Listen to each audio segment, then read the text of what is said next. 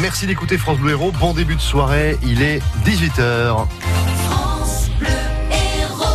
Pascal Victory, une femme de 48 ans, avoue avoir tué un vieux monsieur à la paillade. Ah oui, un homme de 91 ans. Le meurtre remonte à la fin de l'année dernière. Cette femme proche de la victime a été très vite suspectée, mais comme le révèle Midi Libre, elle n'a finalement avoué que dernièrement Sébastien Garnier.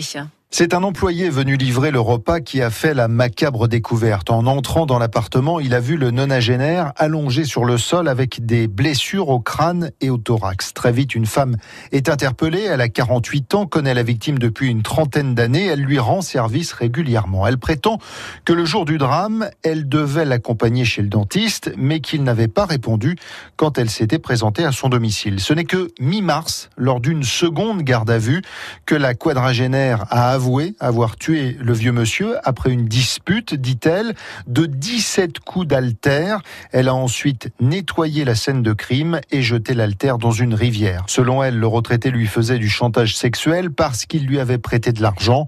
L'enquête a aussi démontré qu'elle avait falsifié des chèques de la victime. La police recherche les deux hommes qui ont agressé au couteau une adolescente hier à Montpellier. Cette adolescente de 14 ans rentrait du collège. Elle a surpris deux individus en train de fracturer la porte d'un appartement près du sien dans son immeuble rue de la Sorbesse vers 15 heures. Ils se sont retournés contre elle. Elle a été touchée au visage et à l'abdomen. Des blessures sans gravité. Elle a réussi à se réfugier chez elle. Ce sont ses parents qui l'ont retrouvée deux heures plus tard quand ils sont rentrés. Elle est très choquée.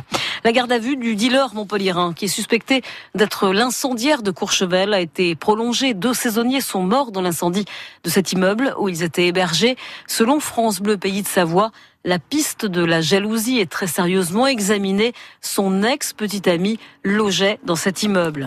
Un incendie cet après-midi à Clermont-Lérault, un feu de végétation basse avec au moins un hectare de brûlé.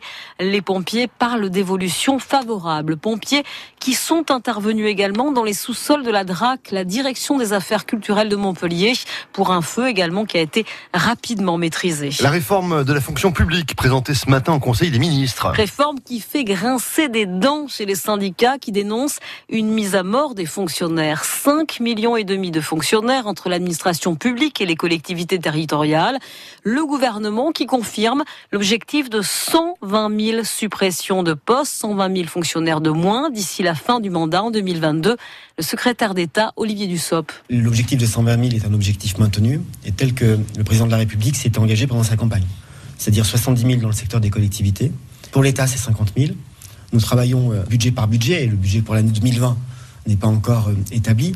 Euh, nous avons 6 000 emplois en moins dans le budget 2019 au rythme du non-remplacement des départs à la retraite. Tous les dispositifs du texte vont permettre d'aider les ministères, les, élus locaux, les directeurs d'hôpitaux à tenir ces objectifs. Je dis directeur d'hôpitaux en précisant d'emblée que pour l'hospitalière, il y a un objectif à zéro, puisqu'il a été considéré par le président pendant la campagne que le secteur hospitalier était suffisamment en tension, c'est le moins qu'on puisse dire, avec une charge de travail qui est importante, et donc il n'y a pas d'objectif de diminution d'emploi dans la fonction publique hospitalière.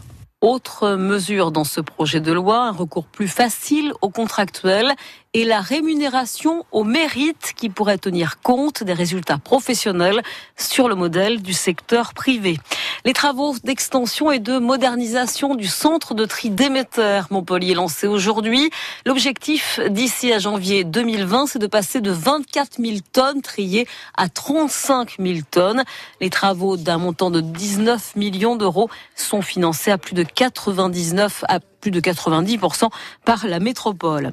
Un monsieur très honnête, écoutez plutôt cette histoire et posez-vous la question, l'auriez-vous fait à sa place? Ça se passe sur un parking d'une plage du Cotentin près de Cherbourg. Un retraité de 68 ans qui part faire son jogging trouve une pochette avec 715 euros en liquide à l'intérieur. Pochette siglée PMU. Et il a décidé de ne pas la garder, de la rapporter au commissariat qui a lancé un appel sur les ondes de France Bleu Cotentin et le propriétaire de cet argent qu'il avait gagné au PMU s'est fait connaître, a pu récupérer son gain. Bon, en plus, il habite à quelques maisons du monsieur euh, en question hein, qui a rapporté l'argent. J'espère quand même qu'il va faire un geste. Les handballeurs montpelliérains sont à Dunkerque ce soir. Ils vont jouer dans moins d'une heure maintenant à 19h hein, pour le compte du championnat. Il faut absolument qu'ils gagnent après la défaite surprise face à Ivry chez eux la semaine dernière.